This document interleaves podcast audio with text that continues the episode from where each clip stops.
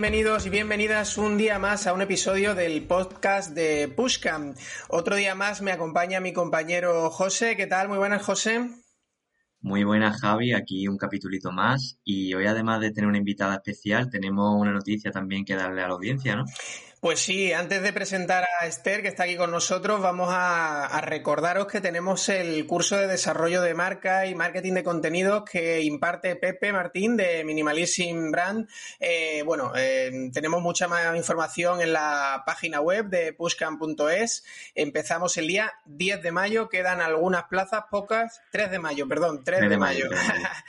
pues lo dicho, eh, daremos, dejaremos en, en los comentarios, perdón, aquí en la información del episodio un poquito más sobre el curso. Como digo, hoy nos acompaña Esther eh, Molina. Muy buenas, Esther, ¿qué tal? Hola, ¿qué tal? Buenas tardes a todos. Eh, bienvenida, muchas gracias por acercarte. Vamos a hablar hoy, mira, siempre comentamos que en los episodios del podcast lo que queremos es eh, sacar algo de valor, algún aprendizaje de, algún, de cada uno de los invitados que os vais pasando. Y bueno, ahora nos cuentas un poquito eh, quién eres y, cuál es tu desarrollo profesional, pero eh, todo el episodio va a ir marcado con una idea principal y es, oye, ¿cómo pueden las startups o los negocios eh, digitales salir en medios? Pero lo dicho, Esther, antes de nada, cuéntanos quién eres y cuál ha sido tu camino profesional. Pues por resumir, eh, yo soy periodista, escribo en eh, la revista Forbes, escribo en Disruptores e Innovadores del Español y tengo un programa de radio que dirijo y presento desde hace siete temporadas, que se dice pronto, en la agencia F, en F Radio. Gira en torno a la innovación, a las startups, a las tecnologías eh, y al emprendimiento, fundamentalmente, que son, digamos, las ramas donde yo estoy especializada. Eh, de forma paralela, eh, soy la CEO y cofundadora de una agencia de comunicación 360, eh, digamos, que se llama Wildcom. también soy Growth Media en Product Hackers, que son los referentes en cuanto al growth hacking en España. Y eh, bueno, como última patita, digamos que eh, también me gusta mucho eh, toda la parte de presentación, moderación, conducción de eventos, de paneles de expertos y de diferentes mesas redondas que llevo a cabo a lo largo del año. que afortunadamente además ya se están reactivando de forma presencial, que tengo varios eventos que tengo que bajarme literalmente, o sea, físicamente a distintas comunidades autónomas estas semanas. Qué guay, pues la verdad que echamos muchísimo de menos los eventos eh, presenciales. Yo también soy muy fan de, todos esos coloquios y al final congresos. Y, bueno, se echa muchísimo de menos, poco a poco se van reactivando. Así que me alegra escucharte que efectivamente tienes eh, proyectos por ahí. Pues Esther, mira, mm, yo voy a empezar ya al turrón. La, la pregunta primera que te queremos hacer es, oye, ¿qué opciones tiene una empresa para aparecer en medios de comunicación, porque claro, eh, bueno, antes de esto, mm, por introducir mm, un poco el tema, eh, siempre vemos como que en los medios de comunicación así generalistas eh, parece que solo pueden entrar las grandes marcas, ¿no? Y, bueno, yo quiero que me des tu opinión sobre esto, porque es verdad que vale muchísimo dinero lo que es anunciarte, pero entiendo que hay otras, otros, otras maneras de, aparecer en los medios y, que esté al alcance de las startups y otro tipo de de pequeñas empresas, ¿no? Y esto lo, caso, quiero que lo cases eh, con el, eh, bueno, pues con la publicidad online, ¿no? ¿Cómo casan ambas cosas, ¿no? Vale, pues has tocado varias patas. Eh, lo primero que deberíamos hacer es distinguir entre un contenido patrocinado, un branding content puede ser, o sea, un contenido bajo demanda, es decir, aquel en el que una determinada empresa, una determinada startup paga eh, una cantidad X de dinero por aparecer en un medio de comunicación, que al final, pues lógicamente hay que pagar sueldos y es una empresa privada normalmente y, necesita pues de, ese mm, activo publicitario que además ahora atraviesa un momento muy complicado porque la publicidad en medios de comunicación está cayendo muchísimo, pero no es la única forma de acceder a los medios. Por eso decía que hay que distinguir entre este contenido bajo demanda y una labor de PR, o sea, de pura gestión de medios de comunicación, en el que yo, como empresa, como startup, como entidad o como emprendedor particular, tengo un proyecto que es en parte disruptivo, que es diferencial con respecto a lo que hace mi competencia más cercana y además eh, lo comunico muy bien y sé trasladar como digo, un mensaje eh, con, valor diferencial, eh, bien porque sea un producto o un servicio que ayude a los demás en una situación determinada, bien porque pertenezca a un sector que en este momento está en auge. El comercio electrónico, lógicamente, es uno de estos sectores. ¿no? Eh, la pandemia, pues no se puede decir que tenga nada positivo. Yo no me atrevo nunca a hablar en esos términos, pero desde luego, si hay que sacar algo menos negativo del año 2020 y de lo que llevamos de 2021, es el crecimiento exponencial de todo el comercio electrónico y, por lo tanto, pues todas las empresas eh, dedicadas y que se mueven eh, como pez en el agua en este sector que han crecido y, por lo tanto, pues tienen muchas posibilidades de salir en medios de comunicación. Un ejemplo, eh, tú lo has dicho, Minimalims de Pepe y de Víctor, que no considero una gran empresa y sin embargo te aseguro, porque les hemos llevado nosotros, que han salido en medios de comunicación. ¿Por qué? Porque tenían un mensaje totalmente rompedor con respecto a la competencia. En el Black Friday de 2020 invitaban a no consumir a no ser que fuera realmente necesario, eh, a no, no consumas si realmente no lo necesitas. Hombre, pues una tienda online que te invita al consumo responsable no es muy común. Eh, de forma paralela, pues mira, en este momento nosotros en Wildcom llevamos a PrestaShop, que sí que es una gran empresa, tiene más de 300.000 tiendas online utilizando su tecnología alrededor del mundo y PrestaShop no para de salir en medios de comunicación. Llevan trabajando con nosotros, concretamente Jorge González, que es el country manager en España de PrestaShop. Un año ya se ha cumplido, yo creo que empezamos más o menos, más o menos en marzo de 2020 y no han parado. Todos los meses han tenido aparición mediática. ¿Por qué? Porque generan contenido todos los meses. Eh, en cuanto a eh, ya sea un informe que saca el propio PrestaShop eh, de una encuesta en torno a sus tiendas repartidas a nivel mundial que incitan o, que vislumbran un poco el futuro del e-commerce a nivel europeo y a nivel global, bien sean porque dan protagonismo a algunas tiendas de nuestro país que se están reconvirtiendo, por ejemplo, cuantísimos negocios que, casi se han visto obligados a transformarse en tiendas online en, primer lugar eran comercios físicos que con la pandemia eh, se vieron obligados a cerrar. Eso significaba que el stock se quedaba encerrado en las tiendas físicas y no había manera de darle salida si no era transformando el propio negocio en un e-commerce, en una tienda online. Hay muchísimas posibilidades y siempre hay que buscar pues, la, la historia que hay detrás de la empresa, ¿no?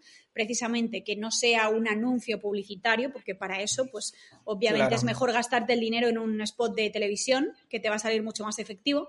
Eh, cuando intentas venderle una información a un periodista o a un medio de comunicación, tienes que ayudar al periodista, tienes que ofrecerle una noticia, ¿Cuál es la noticia que hay detrás de tu empresa? Ese es el punto. Claro, eh, creo que, bueno, a mí el, caso de Minimalism me, nos pega muy cerca porque efectivamente Pepe es profesor nuestro y amigo. Eh, de hecho, yo vi la campaña del Black Friday de, 2020, la vimos en televisión, la vimos en la sexta y la vimos en otras cadenas también a nivel nacional.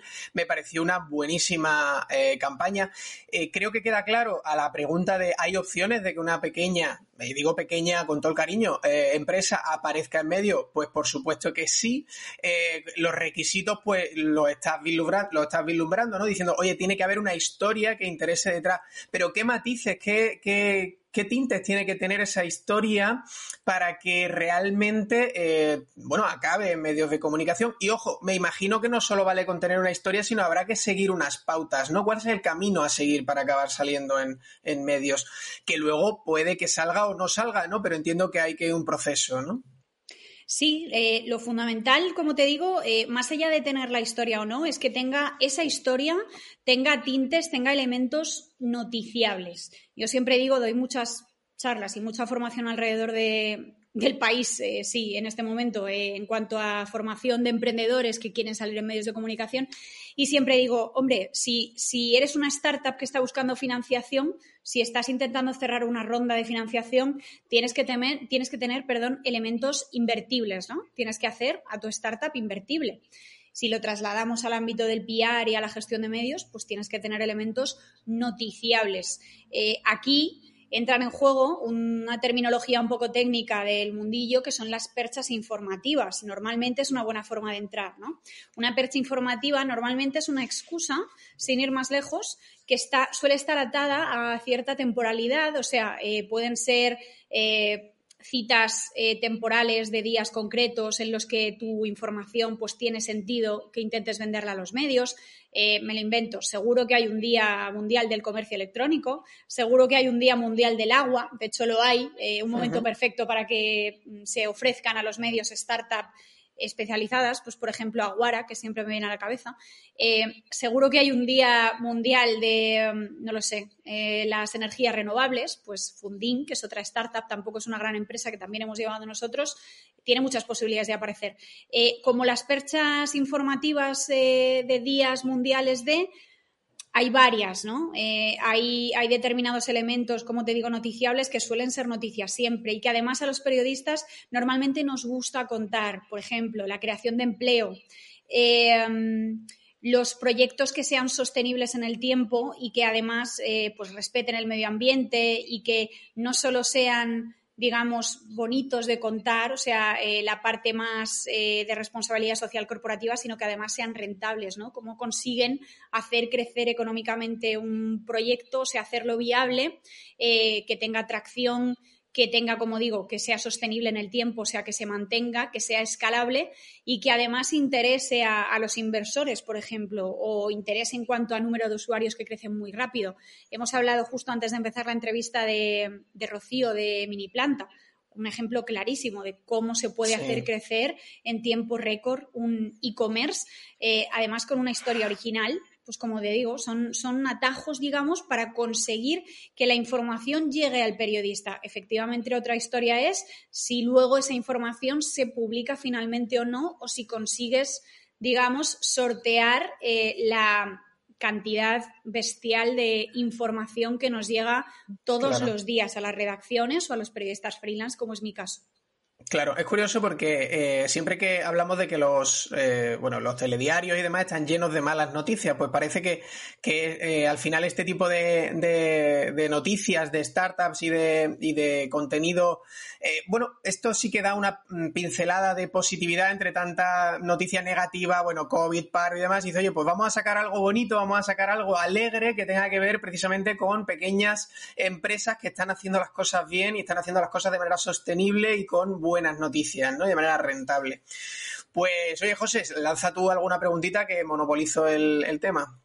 Que no me deja hueco, hombre, Javi. Eh, yo te quiero hacer una pregunta, porque siempre que se comparan los medios de comunicación, parece que están los digitales que son la bomba y son lo mejor, que no digo que no lo sean, y por otro lado están los medios más tradicionales, ¿no? Que parece que quedaron atrás y que ya realmente no tienen nada que ofrecer.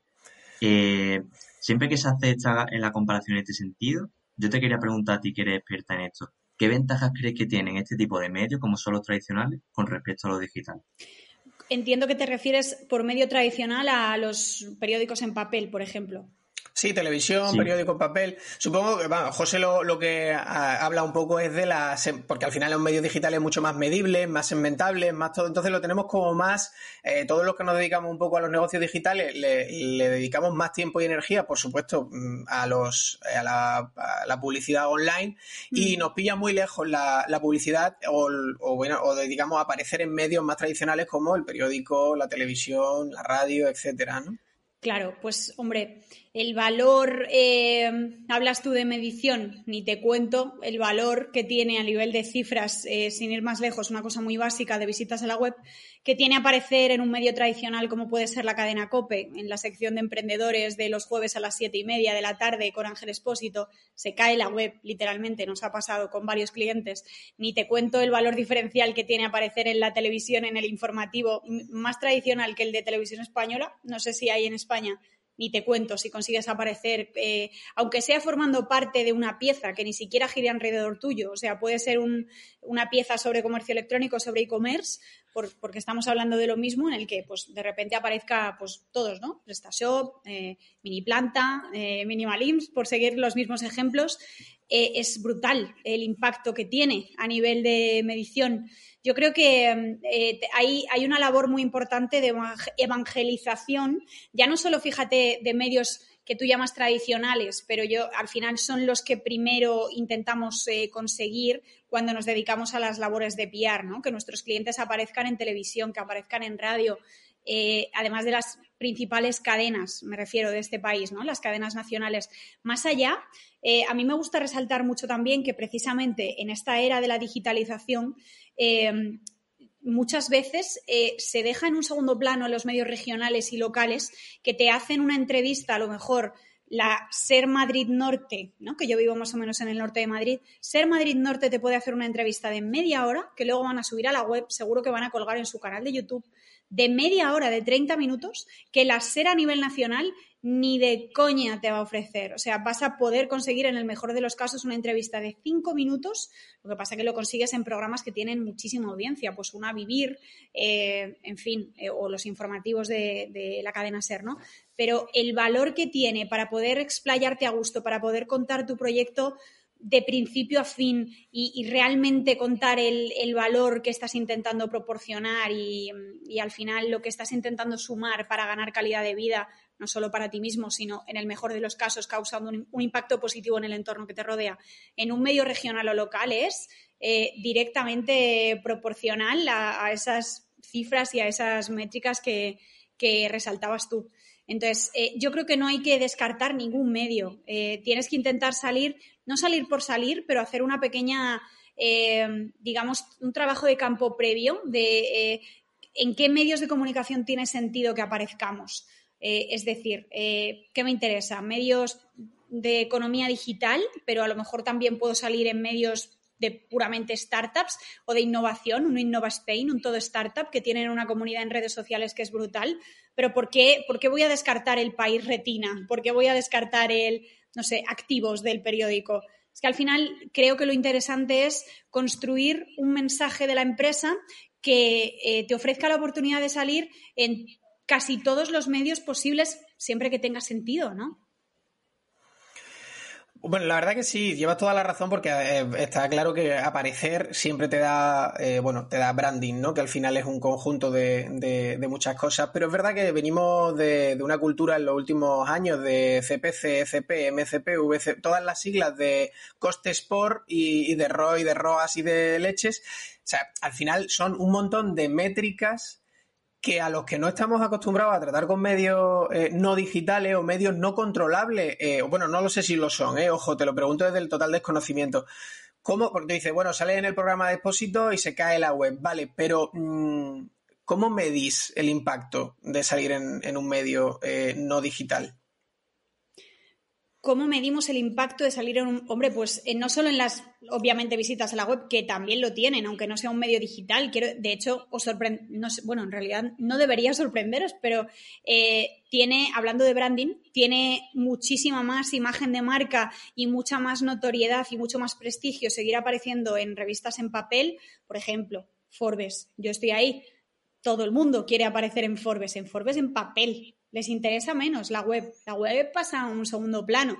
Y realmente cómo se mide el, impacto cuando apareces en la web, efectivamente. Y te lo digo yo que estoy en Product Hackers y que la métrica es nuestra religión pues es que también se mide en prestigio. Se mide claro. en ese inversor que a lo mejor, volviendo un poco al tema de las rondas, eh, estás intentando cerrar y de repente ha comprado la revista. Que esto pasa, que el, el, inversor o la inversora se sigue leyendo cinco días los fines de semana, sigue comprando la revista Forbes y de repente descubre un artículo donde apareces tú y dice, uy, aquí ha pasado algo, ¿cómo se ha colado esta persona? O sea, igual es que realmente está suscitando ese interés mediático que normalmente precede a pues una scale up o, o un, en el mejor de los casos un futuro unicornio, ¿no? A veces nos obsesionamos mucho con, yo no, ¿eh? hablo un poco en general, pero creo que sí que se obsesionan mucho en general eh, con, con, las eh, métricas y con pedir audiencias y con pedir datos que en muchos casos no los tenemos. Yo, yo no sé, a no ser que me lo facilite eh, algún organismo público o pueda acceder a lo mejor al EGM, que es un, ya sabéis, en, en, sí. En, el ecosistema radiofónico español, pues más o menos es lo que te, te, augura un poco la audiencia de cada programa. Más allá del EGM que es público, hay muchos programas que hay muchos medios de comunicación que no me van a facilitar, de hecho normalmente no lo hacen, la audiencia que tienen. Pero eso significa que, que no merezca la pena seguir saliendo en, como digo, pues una radio tradicional o, o, una revista Forbes en papel, o estoy hablando de medios muy grandes, pero eh, normalmente además Eh, pongo el ejemplo también, la revista Ejecutivos, que es un dinosaurio. Yo creo que lleva como 15 años, 20 años saliendo en papel. Creo que es la, la que más aguanta ahora mismo. O la revista Dirigentes, pues tienen sus webs. Normalmente, cuando se publica un contenido en papel, esperan aproximadamente una semana o un par de semanas y luego ese contenido también tiene la versión en la web. O sea, es un doble impacto. Y te llevas la parte de reconocimiento más eh, de marca, como estábamos diciendo, más branding eh, del papel, digamos, del medio más tradicional, y unos días después te aseguras también el online. Yo creo que no hay que descartar, ya te digo. Todo eh, tiene, tiene muchísima más notoriedad todavía a día de hoy el papel que se le ha dado por muerto muchísimas veces, pero, pero ahí sigue aguantando el tirón que, una entrevista online. Que además eso luego entran en, no tenemos tiempo para que os cuente esto, pero entran en juego muchísimas cosas, porque damos por hecho que como es en online nos van a publicar la web, pero normalmente los, los links eh, a las webs directas de las empresas pasan por caja y cada vez más es muy complicado que te publiquen hoy en día un link a la web. Tampoco te asegura nada salir en versión online. Muy bien. Esther, yo te quería preguntar, eh, a través de tu experiencia en el sector, ¿tú crees que este tipo de comunicación es para todo tipo de empresas o hay algunas que se pueden beneficiar más que otras? Bueno, yo creo que todas las empresas son susceptibles de salir en medios de comunicación pero no todas las empresas están preparadas para hacerlo. Y aquí entran en juego también muchos factores que a veces pasan a un segundo plano y no deberían. Por ejemplo, que el eh, director general o la CEO de la empresa o el portavoz o la portavoz de la empresa en cuestión sea muy malo o muy mala comunicando, sea muy malo o muy mala comunicadora que os aseguro que eso hace que inmediatamente, por lo menos en Wildcom, en la agencia, sí lo podemos evitar y si vemos que no tiene mucha solución, prefiramos en muchos casos, eh, uno, intentar que entiendan, oye, mm, no tendrás por ahí una persona que también pueda contar el proyecto y que no seas tú, porque no me atrevo a ir contigo a una televisión, con tu, bar, tu marca va la mía, en este caso. Eh, y en el, en el último de los casos, si sí o sí tiene que ser esa persona, en algunos casos nosotros hemos intentado muy amablemente decirle, oye, no creo que no te voy a poder ayudar mucho porque sobre todo necesito trabajar con lo más primigenio que es que la persona comunique bien y no tenemos tiempo material para que yo te enseñe y, al final para formarte un poco en ese sentido, ¿no? Eh, pero bueno, respondiendo un poco a tu pregunta, creo que, ya te digo, todas las empresas de prácticamente todos los sectores productivos pueden acabar saliendo en medios de comunicación. Em, pero, insisto, necesitan contar eh, con ese bagaje, sobre todo tecnológico, que ahora mismo es lo más disruptivo y normalmente lo que más causa impacto, ¿no? Em, y, que tengan ese impacto además traducido, como os he dicho antes, en mejorar el entorno que les rodea, en facilitar, en ayudar, en solucionar determinado problema para el conjunto de la sociedad. Por ahí siempre cualquier proyecto, cualquier mm, corporación, cualquier entidad tiene muchas posibilidades de, terminar apareciendo en, medios. Pero sí, que hay sectores que tienen más posibilidades que otros, claro. Eh, atado a la percha mayoritaria que tenemos desde 2020, que es la COVID-19, pues hombre, eh, las empresas del sector sanitario, las e-health, eh, todo lo que sea mejorar un poco los procesos de la administración pública, incluso tienen posibilidades, muchas posibilidades, y está pasando que aparecen en medios de comunicación en el último año y en lo que llevamos de 2021. Hay mucha diferencia, pregunto. Eh, vamos, básicamente, ¿Cuáles serían las líneas a trabajar para salir en esos medios? Eh, ya sea ofreciendo un contenido que pudiera salir de manera gratuita porque es interesable, noticiable y todo esto, o también existen las opciones de salir como public reportaje en alguno de los medios, entiendo, ¿no? Cuéntame un poco las diferencias entre esta mm, eh, aparición eh, pagada y no pagada, ¿no?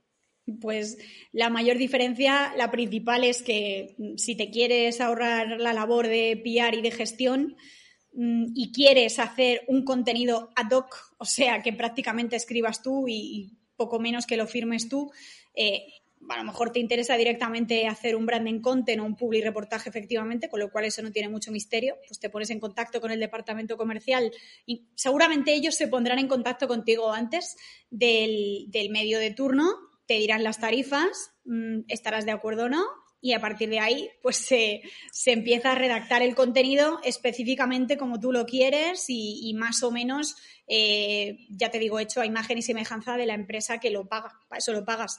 Eh, la mayor diferencia está, como bien dices, en un contenido que tú llamas gratuito, pero al final es que es el verdadero periodismo. O sea, eh, una, una noticia al final es que es una mm, transacción eh, que tiene que venir, es bidireccional, o sea, eh, la, empresa en cuestión ofrece un contenido interesante al periodista que a su vez está buscando noticias y que no son fáciles de encontrar entre toda la marabunta, como digo, que recibimos todos los días, una ingente cantidad de notas de prensa. Yo recibo alrededor de 100 notas de prensa al día. Sé de compañeros que seguro reciben más y en determinados momentos del año yo también he recibido o he llegado a recibir eh, más cantidad al día. Entonces, la única forma de atajar un poco y de colarte, por lo menos, por lo menos que se lean la nota de prensa que envías, si la envías, es eh, pues un asunto del email con un titular informativo pero llamativo, que hayas hecho esa labor de documentación que yo decía antes, o sea, que te hayas tomado la molestia de documentarte un poco. ¿Por qué se lo estoy enviando a Esther Molina? ¿Dónde está? Está en Pimetech, DF, está en Disruptores, está en Forbes. Ok, o sea, me he tomado la molestia de, hacer un pequeño bagaje de dónde está esta persona, porque además eh, los periodistas freelance, yo creo que somos uno de los nichos más interesantes para, para, las empresas que quieren aparecer en medios, porque obviamente, si yo estoy escribiendo un reportaje sobre un sector muy específico y te entrevisto a ti, que te dedicas a ello para Forbes, a lo mejor dentro de tres o cuatro meses tengo que hacer algo parecido para el español. ¿Tú crees que no me voy a acordar de ti si me has, eh, digamos, facilitado mucho las cosas y si me has ofrecido un contenido de calidad? Eh, en fin, si me has proporcionado, si me has hecho la vida un poco más fácil en ese sentido. Claro que sí. Aparte de la eh, labor de... no, no, no, no. Bueno, era para que siguieras por, eh, ahí, pero eh, era un poco por preguntarte cuáles son los tres, cuatro consejos de, mínimos. O sea, esto es como cuando tú tienes un negocio local y te llegan currículums de todos los colores y tú dices, mira, el que venga sin foto es que ni lo, ni lo abro, ¿no? Por decir una tontería. Pero, ¿cuáles son esos requisitos de mínimos donde tú dices, es que el filtro no lo pasa, la nota de prensa que me, que me hayan enviado esto ni lo miro? Porque es que no tienes tiempo físico, ¿no? Pues mira, muy básico, os sorprendería que no tenga faltas de ortografía, eh, que la nota de prensa me la mandes en Word, déjate del PDF. Muchos medios normalmente copian y pegan, en el mejor de los casos, para ti la nota de prensa que envías, que sea más fácil, que no se descojeringue la información, que tenga siempre elementos audiovisuales, es decir, eh, si tienes fotos, que sean fotos de calidad profesionales, tuyas, del portavoz, del equipo, si es un producto que tenga pues, fotografías profesionales del producto, que tenga los típicos mockups de la web, de la aplicación móvil, si tienes una aplicación móvil, eso como súper básico. Y luego, si nos metemos ya un poco más en faena, pues la nota de prensa que no sea muy larga, que no sean más de dos páginas. Se puede contar muchísima información en una página normalmente. Que tenga el contacto siempre, que esto es algo tan obvio, pero a veces se olvida, que no, que no tenga que hacer una labor de investigación en el email para dar con la persona a la que tengo que llamar para obtener más información. Eh, y luego, eh, ojalá me lo mandes, como decía, atendiendo un poco a alguna percha informativa, o sea, que, la información esté suscitada porque eh, o bien haya pasado algo que tú digas, hey, que decía, ¿no? Justo la semana que viene es el Día Mundial del Emprendimiento. Mira, te mando esta información de esta emprendedora que además eh, está haciendo esta tecnología para ayudar a las personas autistas. En fin, o sea, que tenga siempre, como digo, un impacto positivo en el entorno. Eso a mí personalmente me, normalmente me entra mucho por los ojos. Eh, y luego mm, que respetes un poco los tiempos en cuanto a eh, cuando nos metemos ya en labores de gestión, es decir, cuando he enviado la información y a lo mejor han pasado tres días y no te he contestado, porque seguramente ni lo haya visto. Si recibo 100 emails al día, pues no te creas que tardo tampoco normalmente en hacer como la criba, ¿no?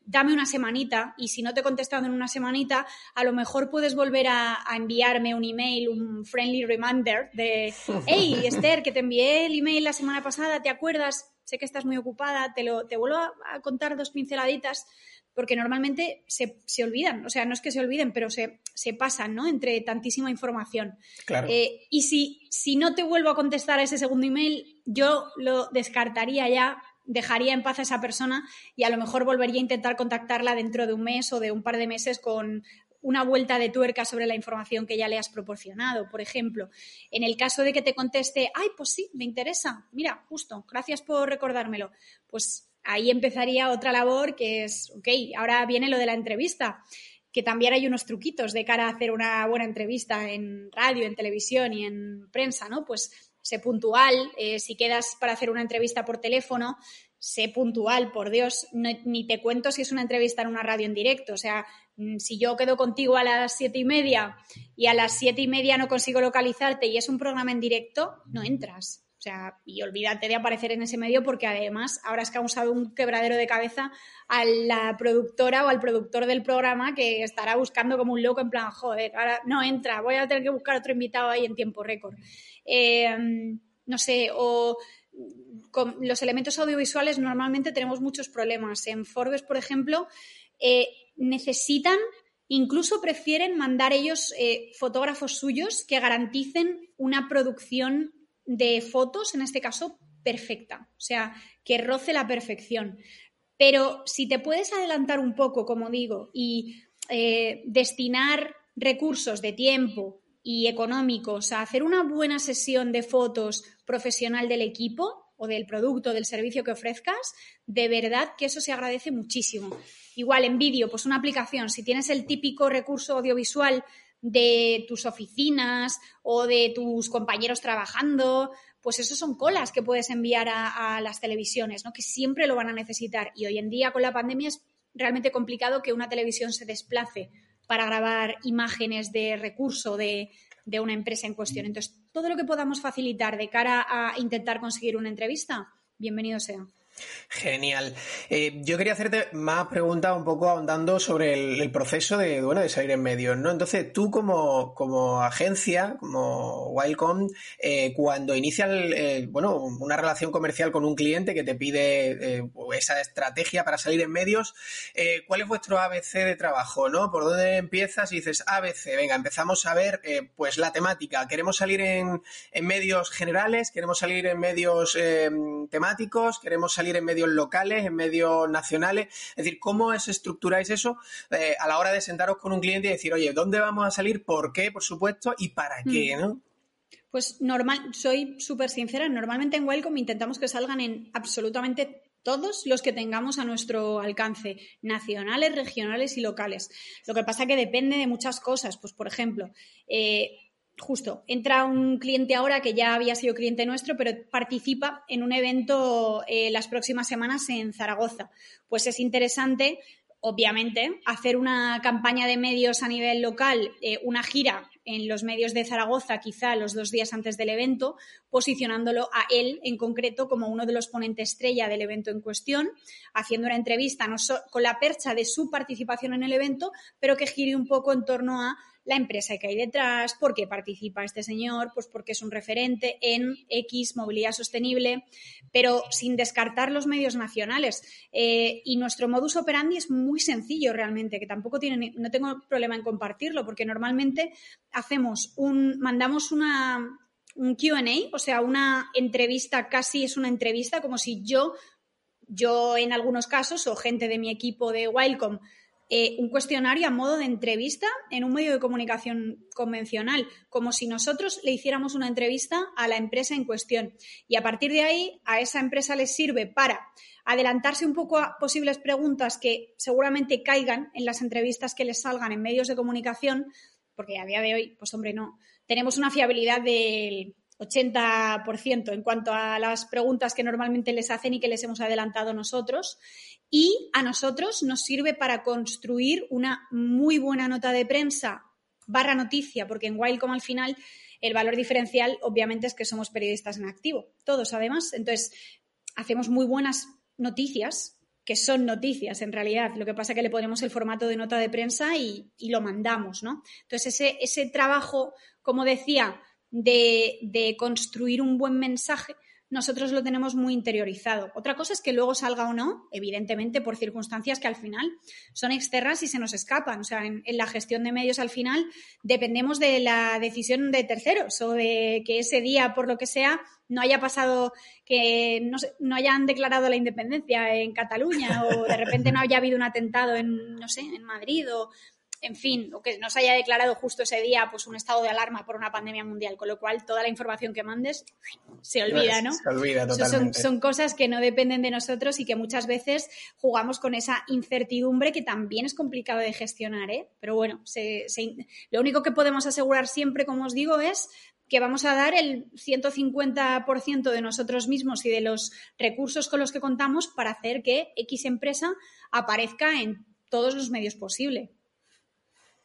Muy bien, Esther, yo te quería hacer una pregunta porque, bueno, es tu día a día y al final ya hemos visto a lo largo del episodio que hay un proceso en el que a ti te llegan muchas posibles noticias, de todo eso después salen, salen algunas y me imagino que luego habrá algunas que salgan bien, otras que salgan no tan bien y otras que estén ahí a mitad de camino. Yo te quería preguntar, ¿qué crees que tiene que tener el caso de alguna empresa o negocio para que no solo salga en medios, sino para que además sea relevante y alcance mucha repercusión? Pues es una pregunta complicada, porque ahí es verdad que también entra en juego el talento del redactor o la redactora o el periodista de turno, que al final, ostras, eh, redactar es un arte ¿eh? también. Y es si complicado. si te resulta más fácil, dale la vuelta o cuáles serían los errores o, qué, qué, crees que, eh, que se da más a menudo en aquellas eh, propuestas de noticias que no acaban siendo noticias o no acaban teniendo repercusión, ¿no? Bueno, o sea, una, una propuesta de noticia que entiendo que era la pregunta de, de tu compi, que acaba siendo noticia, es decir, que acaba saliendo en un medio de comunicación, ya va a ser relevante, sí o sí. Pero luego es verdad que, como digo, casi entra más en juego la labor del periodista de turno que lo que tú hayas hecho hasta el momento, porque tu poder se termina cuando concedes la entrevista. ¿Qué es lo que puedes hacer para garantizar eh, mayor relevancia o por lo menos que la entrevista al final se enfoque hacia lo que más o menos tú quieres destacar? Explicarlo muy, muy, muy bien. Esto pasa mucho con startups tecnológicas que tienen al final una tecnología súper disruptiva y que realmente es, es, muy guay, ¿no? Pues es neurociencia o es big data para los comercios que lo necesitan un montón. Pero claro, el experto es el, entrevistado, es el tecnólogo. Es el técnico, sí. Al final no sabes realmente cuál es la propuesta de valor o qué es, cuál es el beneficio. Y el periodista normalmente no es un experto tecnólogo. Nosotros normalmente no hablo de mí, pero en general los periodistas pues no somos expertos de mm, neurociencia, a no ser, bueno, los hay, ¿eh? claro que son divulgadores científicos y que son periodistas científicos, pero em, yo que estoy especializada en tecnología y en emprendimiento, jolín, eh, hay entrevistas que he hecho que he tenido que volver a llamar al entrevistado para decirle, mira, perdona, porque no me he enterado de esto exactamente, a ver si lo estoy explicando bien y es preferible casi aterrizar muchísimo en esos casos el lenguaje y que me lo cuentes como si se lo estuvieras contando a, no voy a decir un niño, pero a alguien totalmente básico que no tenga conocimiento sobre el tema en cuestión, que dar por hecho que la persona que te está haciendo la entrevista sabe a lo que te estás refiriendo cuando, cuando metes muchos tecnicismos o cuando metes palabras que vienen del anglosajón, eh, esto en el ecosistema startup se da mucho, ¿no? Hmm. Siempre me acuerdo y, siempre traigo el ejemplo de estos casos de Juanma Romero, el director y presentador de Emprende en Televisión Española, que es un referente y es un programa que tiene, pues, tiene su audiencia y lleva muchos años, lleva como, no sé, como 10 años o así haciendo el programa en el 24 horas de Televisión Española. Él siempre necesita que le mastiques la información, que si haces una entrevista no, metas ningún tecnicismo. O sea, eh, si le estás hablando de una plataforma SaaS, explica qué significa SaaS, porque él necesita que mm, su madre, que a lo mejor ve el programa, entienda lo que quieres decir cuando vea esa entrevista. Pues es una plataforma todo en uno. no sé, eh, la, mm, no sé, la inteligencia artificial, pues qué significa, qué hay detrás, como decía, ¿no? ¿Qué significa que metas Big Data para revitalizar el comercio de zonas urbanas? Pues hay que explicarlo muy, muy bien, porque si no, te puedes encontrar el caso, que yo creo que es por donde iba tu compi, de eh, aparece la noticia y la lees y dices, no se ha enterado de nada o ha destacado esto está mal, que también nos ha pasado muchas veces, pero es normal. No pasa nada. En ese caso, pues normalmente hay confianza con el periodista y o se le llama o se le escribe, oye, menganito, oye, fulanita, mira, disculpa porque creo que aquí no nos hemos entendido bien. Si hay esto en el entorno online es mucho más fácil hacerlo, se puede modificar una noticia. En papel no. Entonces, siempre es eh, mucho más factible y, mucho más recomendable masticar, explicar, aterrizar completamente la información, sobre todo cuando estamos hablando de, como digo, el entorno más startupero y con, mucho tecnicismo. Estoy de acuerdo, porque efectivamente caemos muchas veces en la, eh, bueno, en ese, eh, en esa Em, ganas de, parecer que, entendemos mucho de lo que estamos hablando y demás, hablando con tecnicismo y demás, pero sí que es verdad que, cuando quieres llegar al gran, al gran, público, lo que tienes que hablar, pues como le hablarías a un colega tuyo ajeno a todo tu, mm, tu ecosistema, ¿no? Startupero. Y mm, bueno, yo la verdad es que eh, me ha encantado todo lo que has estado exponiendo, de verdad te lo digo, Esther. Em, estamos ya llegando al final. Em, yo quería, como te decía al principio de de, este ratito que a lo largo del programa, del episodio de hoy, tuviéramos claro si se puede salir en medios, eh, hemos visto ya que sí, eh, cómo se puede salir en medios, pues vamos a tener algo noticiable, cómo dirigirnos a ese intermediario que es el, eh, como sería tu figura en este caso, ¿no? A este periodista freelance, pues darle unos tips de cómo dirigirnos a, esta figura, qué puede pasar, o sea, qué puede pasarnos, sino cuáles son los errores y como tú has dicho, pues caer en ese, en que no se mastique muy bien la información. Yo creo que se han dado una serie de, ideas muy interesantes. Eh, no sé, José, si tú tienes alguna otra pregunta por ahí eh, concreta que quieras hacerle. No, yo la verdad que lo que tenía que preguntar lo he preguntado y si, o si no la respondió este posición, así que ha sido muy cómodo. Pues Esther, yo sí que me gustaría, antes de que termináramos, bueno, pues cuéntanos un poco tu agencia, porque un poco por ahí vamos eh, hablando. Eh, ¿Dónde estáis? ¿Dónde podemos encontraros? ¿Cómo dirigirnos a vosotros? Ya nos lo has dicho, que dando esos consejitos de un asuntito y una noticia en, Word, curiosamente, porque eh, yo caería en la tentación de mandártelo en PDF, pero llevas razón, oye, mándamelo en Word. no pasa nada, y siempre, siempre decimos que si te da mucho pudor, porque te parezca que es hasta cutre, pues manda un PDF también, mándalo en Word y en PDF. Claro, es que es verdad que nos parece como cutre el Word, pero bueno, mira, es una tonterilla, pero que está bien saberla, ¿no? Bueno, pues ¿dónde encontramos a Wildcom y, bueno, ya este, que ya nos ha dicho que tienes varias patas, ¿no? Sí, normalmente estoy físicamente ahora en Talent Garden Madrid, que están en la calle Juan de Mariana 15, en Méndez Álvaro, que tienen un espacio, es como un ecosistema de innovación, es muy chulo a nivel visual, muy inspiracional. Yo necesito muchas veces pues no trabajar desde casa, se, se, confunde, sobre todo a raíz de la pandemia, teletrabajar con trabajar confinado. Yo creo que todos tenemos estas taritas del confinamiento y yo hubo un momento ya al final del verano que dije, uff, me, no me concentro mucho trabajando en casa, tengo que, me noto que necesito salir fuera y necesito pues levantar la vista y ver a, otros profesionales que también están trabajando y decir, ah, ok, la gente está trabajando aquí, ¿no? Y como digo, Talent Garden normalmente estoy ahí y, bueno, de hecho aprovecho y os invito a visitarlo porque es verdad que se está construyendo una comunidad muy interesante de, de emprendedores y de innovadores, que es al final hacia donde ellos se, se dirigen y desde ahí estoy físicamente y Wildcom obviamente también está desde ahí. Muy bien, en redes sociales, eh, ¿cómo, te, cómo, ¿cómo contactamos con vosotros? Pues eh, las redes sociales de Wildcom son muy fáciles, o sea, Wild, eh, salvaje, com, comunicación, Wildcom guion bajo en todas, en Facebook, en Instagram, en Twitter, tenemos canal de YouTube, en LinkedIn y en las mías, eh, normalmente en Twitter soy e guion bajo Molina guion bajo y en el resto simplemente poniendo Esther Molina periodista, yo creo que aparezco ahí en LinkedIn, en Facebook y en Instagram también. Y para lo que queráis. Genial, pues de verdad que eh, muy, muy agradecido de que hayas pasado por aquí. Espero que la gente le guste el, programa, le guste el episodio. Nosotros la verdad que nos hemos quedado muy satisfechos. Es posible que si tú nos dejas te molestemos en otra ocasión para, venir. Eh, así que agradeciéndote que hayas estado con nosotros, pues nada más, hasta la próxima, ¿vale? Gracias chicos.